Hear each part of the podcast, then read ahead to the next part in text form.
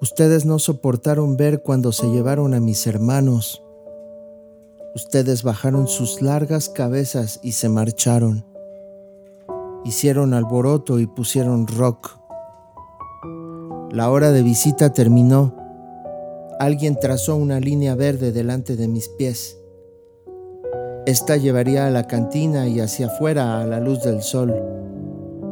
Lejos del estante, donde los hermanos permanecieron como vasijas de clase de cerámica, quemados y duros, estropeada rueda alfarera de la niñez, yo fui al albergue de los animales salvajes. Se escondía el tamagotchi y se terminaba el plato de comida. Las notificaciones quedaron sin llenar cuando escapé. En el bosque había calor y verdor.